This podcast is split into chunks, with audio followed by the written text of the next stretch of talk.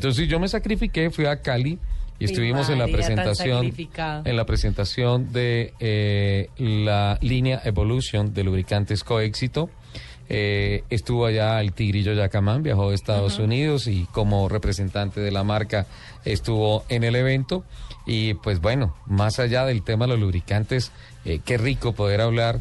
Eh, por ejemplo, tuve un encuentro muy especial con Diego Mejía, el vicepresidente de Mac Johnson Control, eh, eh, hablando en términos generales de la industria del automóvil. Y pues obviamente lo hemos llamado para preguntarle cómo terminó el evento tan espectacular que se hizo esta Y semana. habrá que preguntarle cómo se portó Ricardo también. bueno, pregúntenle, sí, sí. pregúntenle, Hay sí. que, hay que pedir reporte. Hola, Don- don Diego, bien- buenos bien- días. bienvenido a Blue Radio, bienvenido a Autos y Motos y queremos saber realmente el comportamiento del señor Ricardo Soler. Que, esa cuando sea no la está, primera pregunta oficial. Claro, cuando no está con nosotros el hombre se desordena, hay que mantenerlo amarrado. Muchas gracias, Ricardo. Buenos días, ¿cómo están? No, quiero decirles que se comportó a la altura, muy bien representados. Mm, Pero si es a la altura pero de ¿cuál él? altura si no es 50? Don Diego, qué pena, pensé que este iba a ser un, un tramo, un trayecto serio del programa, pero veo que no se puede, ¿ah? no, eso está bien. Después de venir a Cali tiene que ser así. Estuvo espectacular. ¿Cómo, cómo, cómo se ve desde la perspectiva de, de Coéxito, de MAC, de este conglomerado comercial que, que, que invierte en el país? ¿Cómo se ve en estos momentos eh, la madurez o no madurez, la fluctuación o solidez del mercado automotriz colombiano?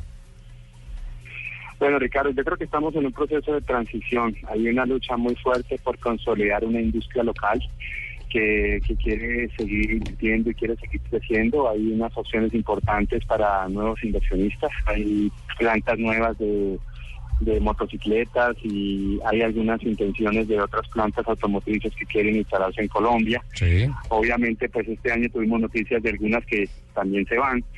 Entonces estamos como en un proceso de transición. El, el efecto de los carros importados sigue siendo importante, el mercado sigue partido más o menos mitad y mitad. Y la apuesta del sector privado es que tenemos que hacer crecer. Es una industria muy importante, es una industria que jala a todos los eh, posibles factores, actores del sistema. La industria automotriz consume absolutamente de todo, desde papel, desde, desde químicos, eh, láminas, aceros, eh, textiles, cauchos, plásticos. Entonces, pues es una industria que es bien importante que participe en las economías de los países porque permite que todos los sectores crezcan. Entonces es una apuesta importante. No es fácil, la competitividad está basada en costos bajos y para eso necesitamos mano de obra muy calificada, muy productiva y plantas de alta producción y alta tecnología.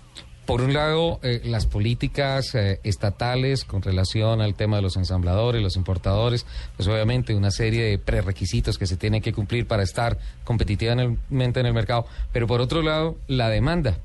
Eh, la gente en Colombia sabe mucho más de técnica, de carros, es cada vez más exigente, ¿no? Claro, y el mercado ha venido madurando, cada vez el parque automotor es más nuevo, quisiéramos que madurara mucho más rápido. Eh, la gente cada vez exige más, eh, los vehículos de alta gama están entrando de manera importante al país, eh, la baja de los precios ayuda, el nivel adquisitivo de la gente mejora. Eh, pues la única mala noticia es que seguiremos teniendo problemas de tránsito, pero las ventas de carros yo creo que van a seguir igual. Y con ese problema, la verdad, como que empieza a fatigarse el sector porque eh, todos los aportes vienen desde, desde la banca privada, o sea, estatalmente como que pareciera que para poder llegar a ser eh, un dirigente importante de alguna ciudad o de algo determinante en el país, eh, como que esa persona tuviese que ser enemigo de la movilidad, de los carros, de todo, ¿ah? Yo creo que es que la, ha- hay que tener un crecimiento equilibrado. Eh, y tenemos un problema que en Colombia arreglamos problemas, no pensamos en el futuro. Construir proyectos a largo plazo en- con gobiernos de cuatro años es muy complejo porque el gobernante quiere producir sus, sus, sus eh, victorias en cuatro años, entonces diseñar un proyecto, construirlo e inaugurarlo. Normalmente eso no es posible en proyectos de infraestructura.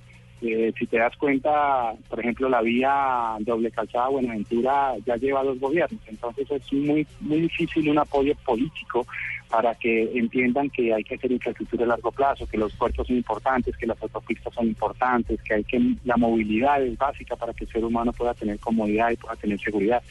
Y esos son proyectos de largo plazo. Usted habló hasta un punto, Cali Buenaventura, pero Cali Bogotá, por el tema de la línea, cada vez más complicado. Cada vez más complicado.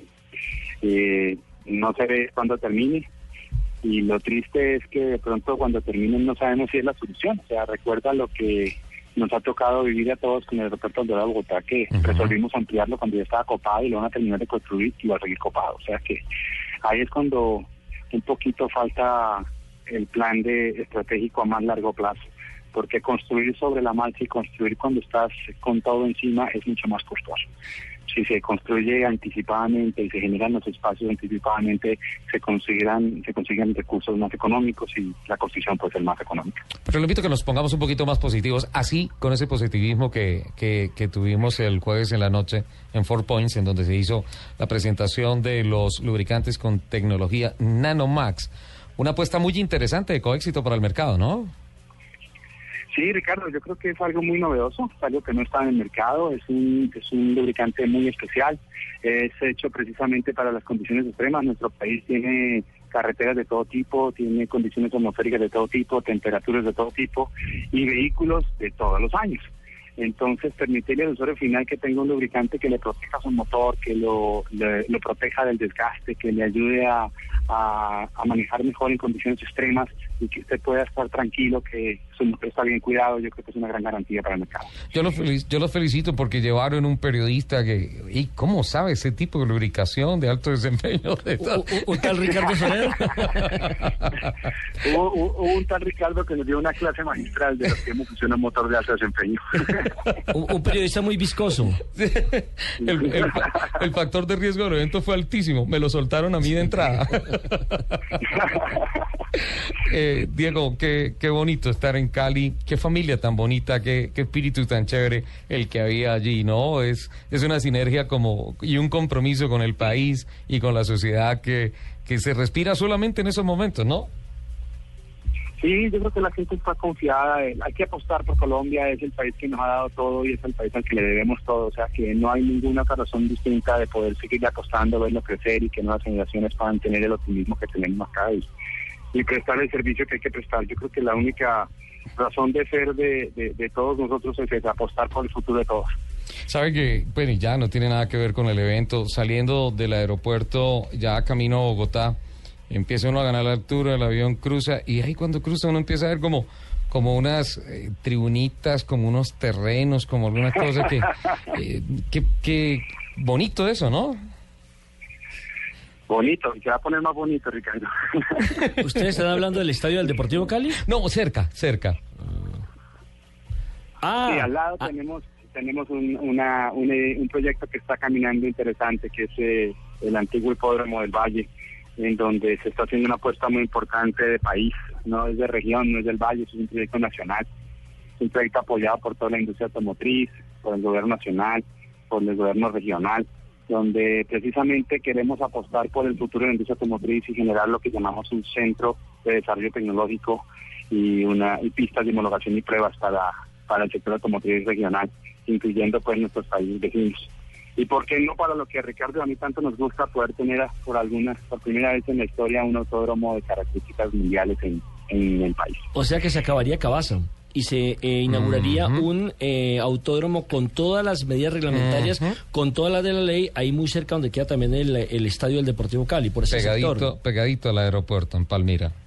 Maravilloso, me parece. Yo, yo tengo que darle primero que todo unos grandes respetos y, y, gracias a Cabaza, porque si no, por nos de no ser por Cabaza, no estaríamos eh, construyendo el, el, ejercicio que estamos haciendo ahora, porque la pista de Cabaza, si bien no es una pista adecuada, nos ha permitido madurar, entender, aprender y construir todo un escenario deportivo y construir una industria del deporte automotriz que le permite a uno mostrar números, mostrar cifras de empleos, de desarrollo económico, de crecimiento, de desarrollo tecnológico, que hacen que tú entres con más solidez a un proyecto más de mayor envergadura. Bueno, pues la verdad se ve muy bonito desde arriba, me imagino que se verá muchísimo más bonito. O sea que cambiaron los caballos. Ahora de carrera por caballos de potencia ahora. Y además que calidad tiene también mucho piloto, solamente para recordar lo que es eh, Tunjito, lo que es el Yacamán, eh, solamente por A Melkin Marín, que allí en el TC 2000 ha sido una campaña muy bonita con su escudería Cali TC, los Reinier... No, hay mucha gente allá, ¿ah, Diego? Pues hacíamos una reflexión con Ricardo precisamente el jueves pasado y es que si tomamos en cuenta cuántas competencias automovilísticas hay en Colombia, cuántas categorías o clubes de competencias automóviles hay en Colombia versus cuántos pilotos en el exterior y lo comparamos contra nuestro querido fútbol colombiano, creo que el automovilismo lo supera en porcentaje por muchos, muchos hechos. Seguro, así es. Y ojalá que esos sueños se cristalicen. Don Diego, muchísimas gracias por la invitación, por estar aquí con nosotros. Debe ser hincha de la América, porque ya está hablando mal del fútbol y como América está en la primera vez.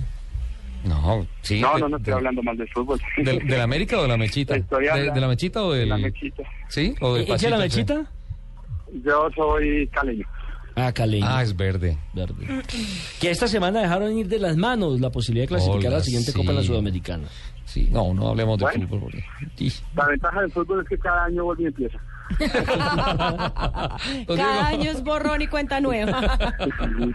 feliz, feliz uh, fin de semana y muchísimas gracias por lo especial que fue la familia Coéxito y la familia de Mac. y muchas gracias por la invitación. Sí, la pasamos delicioso, muchas gracias.